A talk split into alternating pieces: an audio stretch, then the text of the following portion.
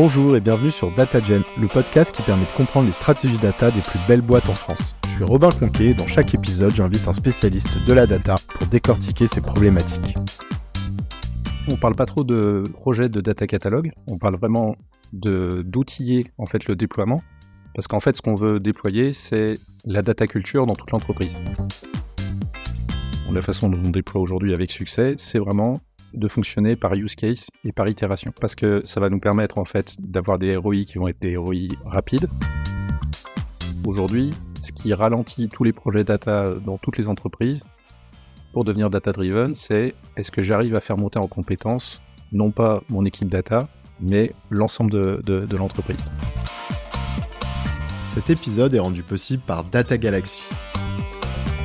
Aujourd'hui, je reçois Sébastien qui est CEO et cofondateur de Data Galaxy, le data catalogue qui est utilisé par plus de 150 clients dans le monde, Total, SNCF, Swiss Life ou Bank of China aux US. Aujourd'hui, il va nous rappeler pourquoi c'est utile déjà un data catalogue, quelles sont les étapes clés pour le mettre en place et surtout quelles sont les bonnes pratiques à avoir en tête. Hello Sébastien, ça va? Salut, ça va super, merci de me recevoir. Bah écoute, je suis ravi de t'avoir sur le podcast pour cette petite masterclass sur la mise en place d'un data catalogue. Est-ce que tu peux nous raconter, peut-être dans un premier temps, comment tu t'es retrouvé, toi, CEO chez Data Galaxy? Alors, CEO, en fait, parce que founder. Et précédemment, en fait, une, j'ai exercé pendant une quinzaine d'années comme euh, consultant, on va dire, en BI, euh, au sens large, donc euh, beaucoup dans la construction d'entrepôts. J'avais déjà participé à la création d'une première société de services, pour le coup, en 2007. Voilà, à travers les, différentes expériences que j'ai vécues, notamment sur cette partie donc modélisation d'entrepôt, pas mal de, douleurs en fait pour euh, communiquer avec les parties métiers. J'étais un petit peu le, traducteur entre les problématiques métiers et euh, la modélisation qu'il fallait faire dans l'IT. Puis à l'inverse, une fois que tu as fait ton tableau de bord, comment tu expliques ça correctement à tes interlocuteurs métiers? Et donc c'est un petit peu naturellement euh, en 2015, donc on a créé Data Galaxy avec Lazare, mon associé. Et on s'est retrouvé comme ça à essayer de proposer une solution qui résolve les problèmes qu'on avait rencontrés précédemment. Huit ans d'aventure sur, euh, sur cette partie-là pour l'instant. Excellent. Bah, félicitations, hein, grosse euh, success story française, euh, c'est, c'est cool. Avant qu'on rentre un peu dans le détail, tu peux nous rappeler ce qu'est un data catalogue? Oui, alors pour, le, pour l'expliquer de façon très simple, en fait, mettre en place un outil de data catalogue, c'est mettre en place de la documentation pour ces données. Donc ça peut paraître un peu euh, péjoratif de parler de documentation, ça fait un peu euh, archaïque. Et tout l'enjeu, justement, c'est il faut qu'on le mette en place pour obtenir les bénéfices qu'on attend de n'importe quelle documentation.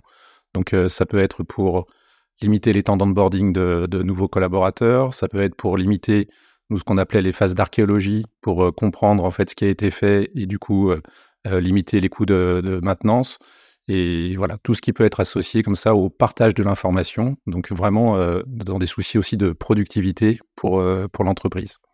Et donc ce qui est important avec ces notions de, documentation, en fait, c'est aussi les enjeux qu'il y a derrière, qu'est-ce qu'il faut faire pour que la documentation soit réussie? Et aujourd'hui, j'en vois moi principalement deux.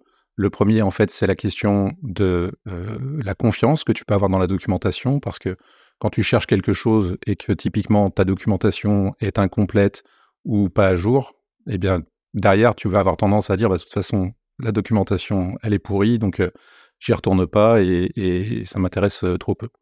Et puis la deuxième notion, un vrai gros enjeu aussi, en fait, c'est ce qu'on pourrait qualifier d'inclusivité. Comment, en fait, on va faire partager cette connaissance à toute l'entreprise. La data, au départ, oui, en fait, c'est une résolution technique, mais pour des problèmes métiers. Donc c'est vraiment hyper important, enfin crucial, fondamental, de dire comment est-ce qu'on va aussi embarquer les équipes métiers autour de, cette connaissance des, données. Comme je le disais un petit peu en intro aujourd'hui, l'objectif c'est que tu nous fasses euh, une masterclass, euh, donc je me mets vraiment euh, dans les chaussures de quelqu'un, tu vois, qui a un projet data catalogue à lancer ou qui l'envisage. Et je me dis, peut-être une première question qu'on pourrait se poser, c'est dans quel contexte c'est important ou utile de mettre en place un, data catalogue? Est-ce qu'il y a une typologie de boîte, une maturité de boîte, tu vois, particulière? Alors, maturité, oui. Après, typologie, peut-être moins. En fait, ce qui est important, nous, on parle pas trop de projet de data catalogue, on parle vraiment de d'outiller en fait le déploiement, parce qu'en fait, ce qu'on veut déployer, c'est la data culture dans toute l'entreprise. Donc, euh, euh, ce que ça veut dire, c'est que la mise en place d'un outil, c'est Oui, c'est une étape importante, mais le gros en fait du sujet n'est pas comment tu déploies ce data catalogue, mais plutôt comment il va être utilisé derrière sur le long terme. En fait, c'est un projet qui n'a pas de. C'est un, programme où nous, on parle même d'état d'esprit. Donc, ce que ça veut dire, ça, c'est que dès que tu as besoin de partager de la connaissance, voilà, euh, moi, Sébastien, je veux montrer à Robin euh, c'est quoi la définition de telle donnée. Voilà, on est déjà deux et potentiellement, c'est important que moi, je puisse écrire des choses parce que demain, je vais recruter. Donc, comme je disais tout à l'heure, il faut pouvoir faciliter l'onboarding des nouvelles personnes qui arrivent et euh, les aider à s'approprier les connaissances. Il peut y avoir aussi des notions de euh, compréhension et de mutualisation, par exemple des définitions. Donc nous, chez Data Galaxy aujourd'hui, par exemple, on utilise un indicateur de croissance qui est l'ARR.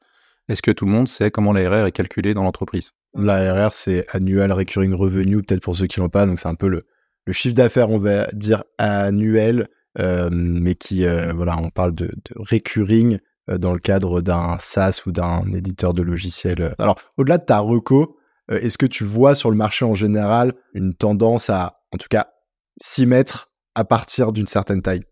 Ce qui est sûr, c'est qu'aujourd'hui, n'importe quelle boîte de, on va dire, de, de, de plus de, de, 500 personnes, en fait, a forcément ce besoin de data catalogue.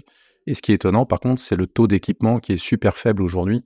Euh, notamment dans les grands groupes, euh, bah, voilà, il y a encore très peu d'entreprises qui ont réussi à déployer avec succès ces, data catalogues.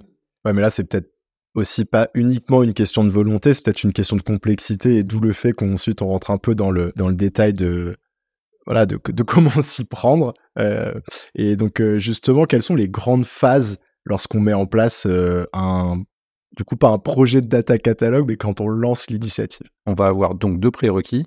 Le premier, c'est est-ce qu'on a ce, sponsorship de la direction, puisque ça nécessite quand même un investissement, et principalement en fait un investissement en, ressources humaines. Bah, le coût de data catalogue aujourd'hui, de base, tu pourrais prendre un fichier Excel et démarrer ta documentation sur, euh, sur les données. Mais cette notion de ressources humaines va être importante, d'autant plus qu'elle va faire euh, intervenir aussi bien des personnes du métier, voilà, pour avoir les définitions, et bien sûr aussi les équipes techniques vont être partie prenante de ça. Donc ça, c'est vraiment les prérequis pour être prêt à se lancer. Et une fois qu'on a validé cette partie-là, donc pour moi, la bonne méthode aujourd'hui, et en tout cas la façon dont on déploie aujourd'hui avec succès, c'est vraiment de fonctionner par use case et par itération. Pourquoi? Parce que ça va nous permettre en fait d'avoir des ROI qui vont être des ROI rapides et du coup d'engager la confiance. Et quand on veut faire en fait la conduite du changement à l'échelle de, l'entreprise, bah, ça va être hyper important aussi de, montrer que le projet est attrayant, que ça fonctionne et que donc euh, on commence à capitaliser sur la confiance qu'on a développée. Là, ok, donc la reco, c'est d'y aller plutôt euh, par use case. Et donc, euh, pour qu'on encore un peu plus dans le détail, quelles sont les étapes à réaliser au niveau d'un use case? Donc, quand on parle de use case, nous, c'est des use cases de projet data. Donc, c'est-à-dire comment est-ce que l'entreprise déploie un use case qui va lui apporter de la valeur en s'appuyant sur les données. Donc, un use case très classique, c'est par rapport à la BI.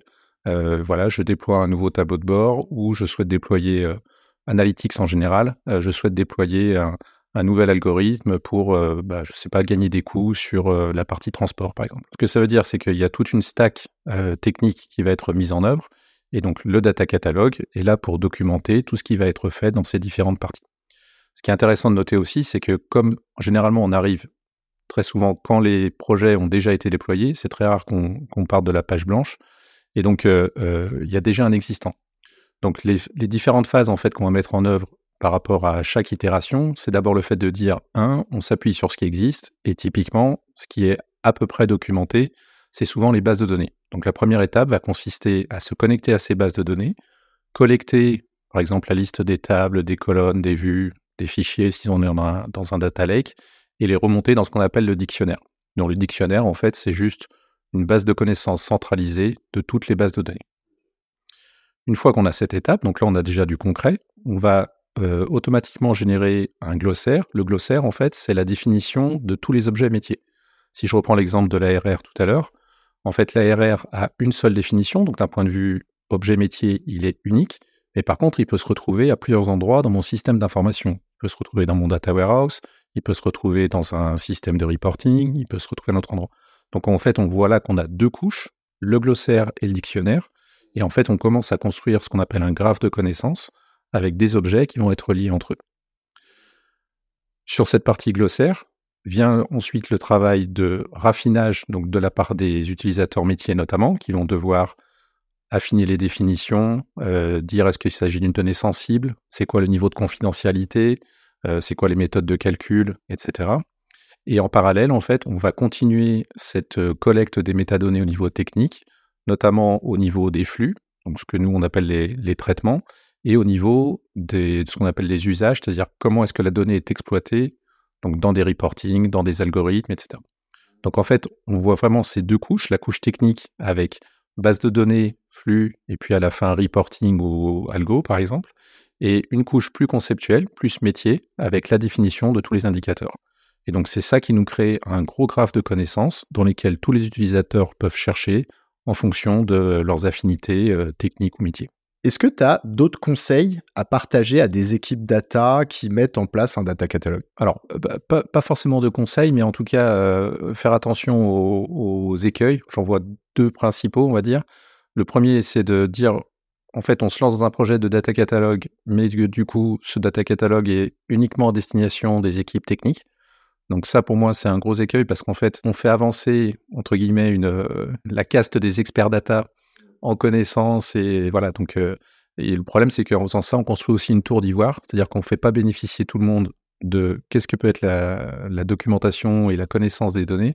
Et donc, en fait, on ne se lance pas dans tout ce qui va être euh, data literacy sur 90% des utilisateurs.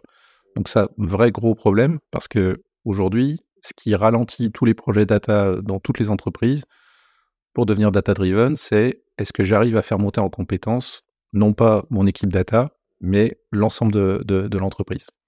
Et le deuxième écueil, en fait, c'est lié aussi à l'ampleur qu'ont pris maintenant tous les projets data. Je veux dire, tu as des plateformes avec des milliers et peut-être même des millions maintenant de métadonnées.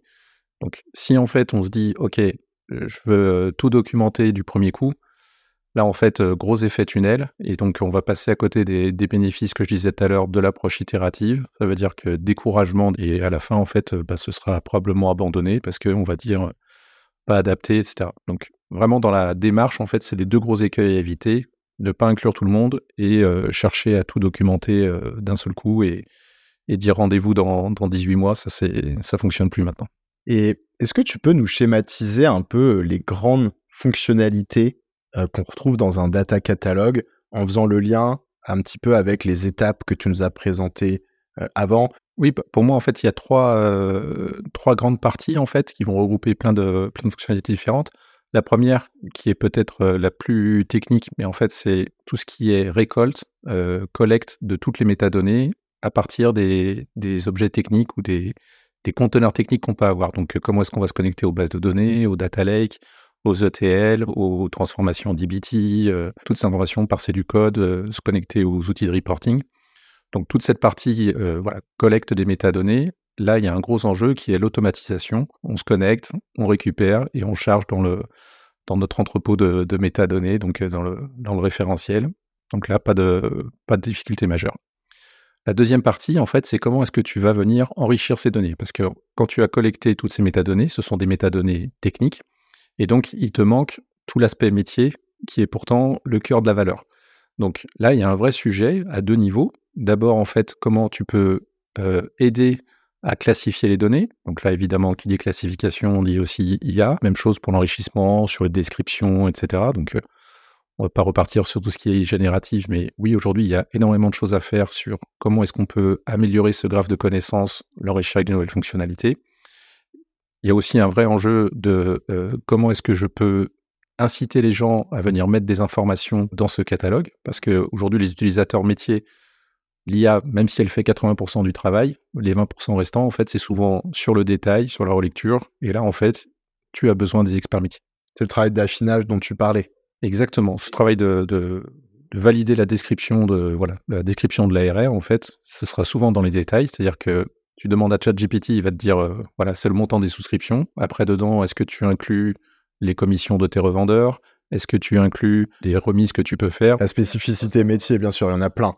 Et, en revanche, je pose deux secondes sur ce sujet IA et on va pas creuser, mais effectivement, je m'étais pas forcément rendu compte qu'il y avait une couche d'IA aussi grosse. Tu dirais là, par exemple, sur les dernières années, le fait d'avoir inclus plus d'IA dans cette brique, ça fait gagner euh, quelle proportion de temps pour venir documenter, par exemple, le glossaire et catégoriser les données, parce que sont ça des algos de classification, effectivement, c'est sûrement les plus connus, donc on voit tout de suite que ça peut vraiment avoir un, impact fort. Oui, en toute transparence, je dirais pas que ça fait gagner énormément en productivité, mais par contre, ça fait gagner énormément en attractivité. Toi, Robin, demain, je te dis, OK, il faut que tu ailles dans Data Galaxy pour euh, mettre la description de l'ARR. Tu vas peut-être t'embêter parce que du coup, tu dis, OK, mais du coup, il faut que j'aille chercher quelque part, je vais faire des recherches sur Wikipédia, etc. Là, le fait de te dire, OK, je vais arriver là-dedans, bim, directement, j'ai une description qui va m'être présentée.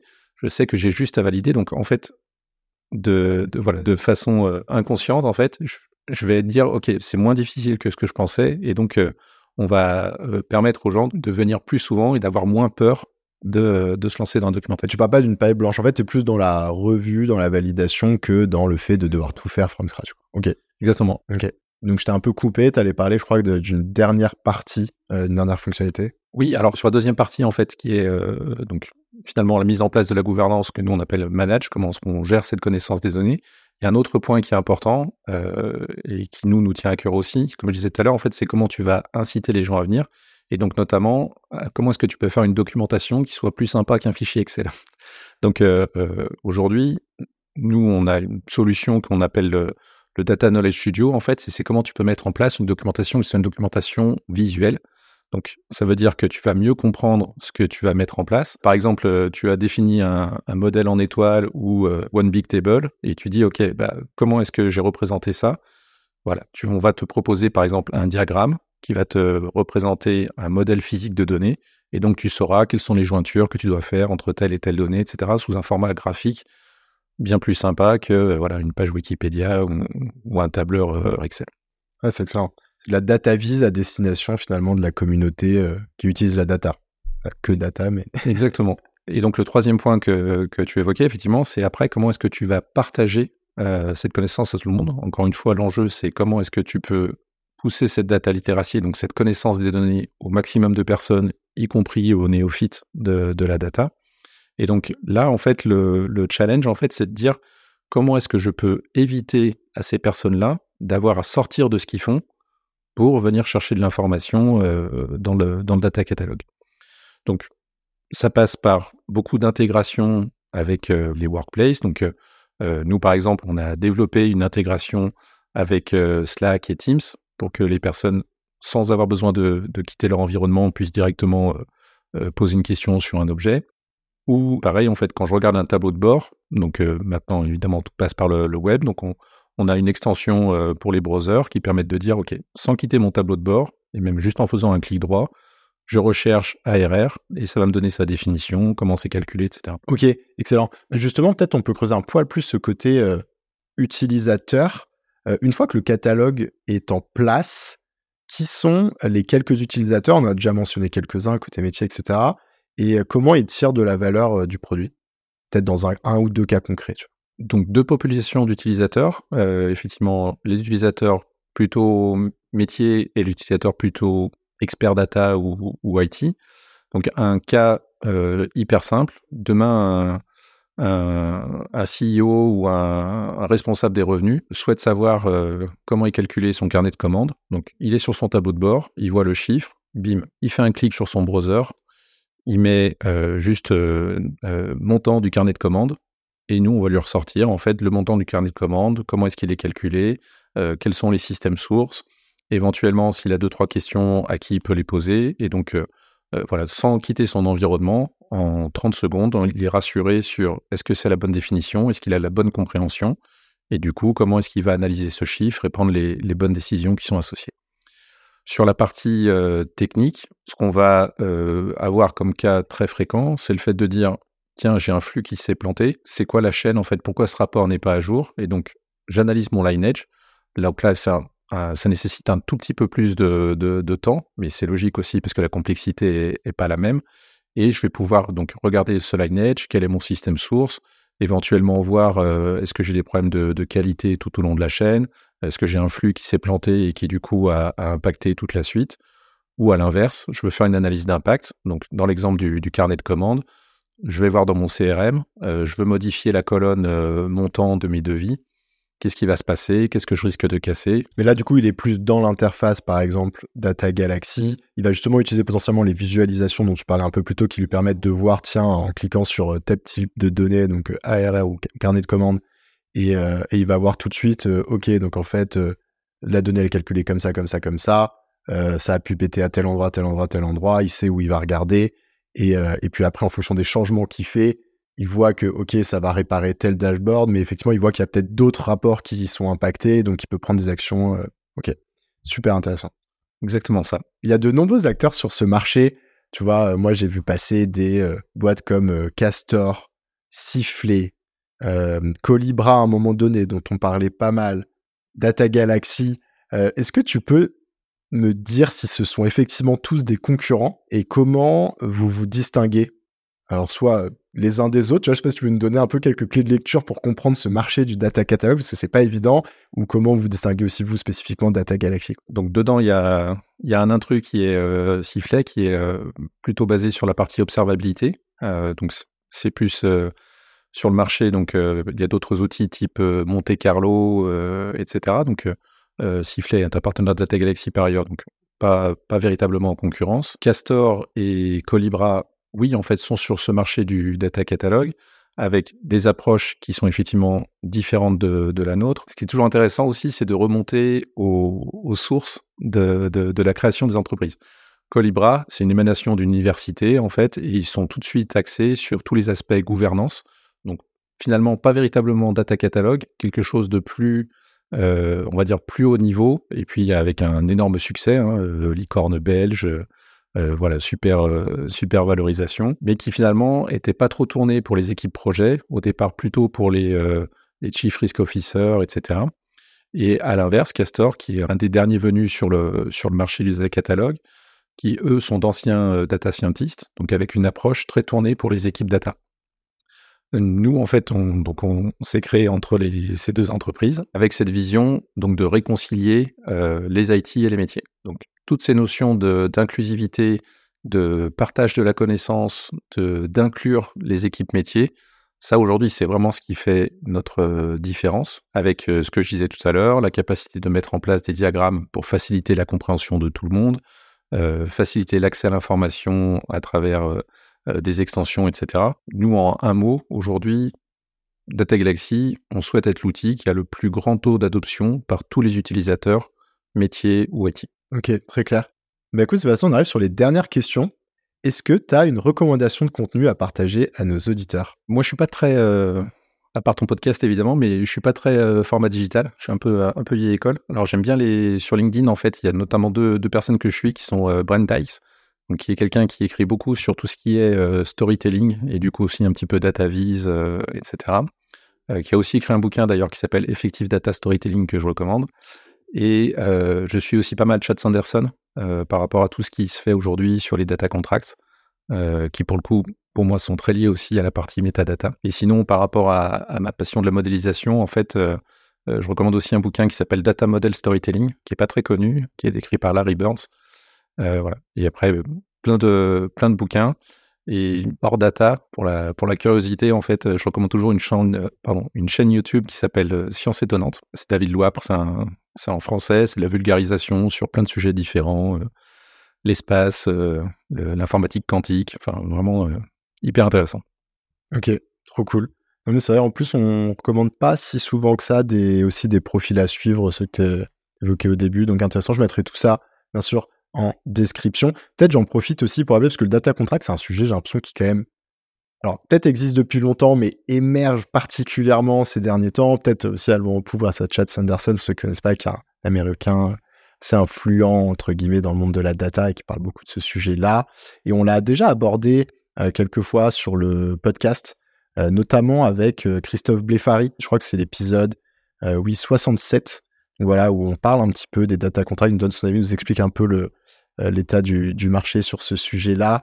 Et on en a parlé un petit peu plus en profondeur avec VP, euh, notamment, qui est assez mature sur ce sujet. après, chaque boîte va avoir son interprétation, c'est, mais euh, voilà, qui nous explique un peu comment ils ont mis en place une approche data contract sur leur data platform, que j'ai trouvé passionnant. Donc, euh, pour ceux qui souhaitent creuser le sujet, n'hésitez pas et, dites-moi ce que vous en pensez. Qu'est-ce que tu aimes dans la data? Tout. Alors, qu'est-ce que tu n'aimes pas dans la data? Je pense qu'il n'y a rien que j'aime pas. En fait, ce que je trouve euh, génial avec la data, c'est que euh, d'abord, l'espace, en fait, est gigantesque. Euh, voilà, ça donne une petite idée de l'infini. Et en fait, c'est le, le, côté où que tu regardes, tu peux creuser et creuser encore, et tu trouveras toujours, en fait, quelqu'un qui peut t'apprendre des choses, etc.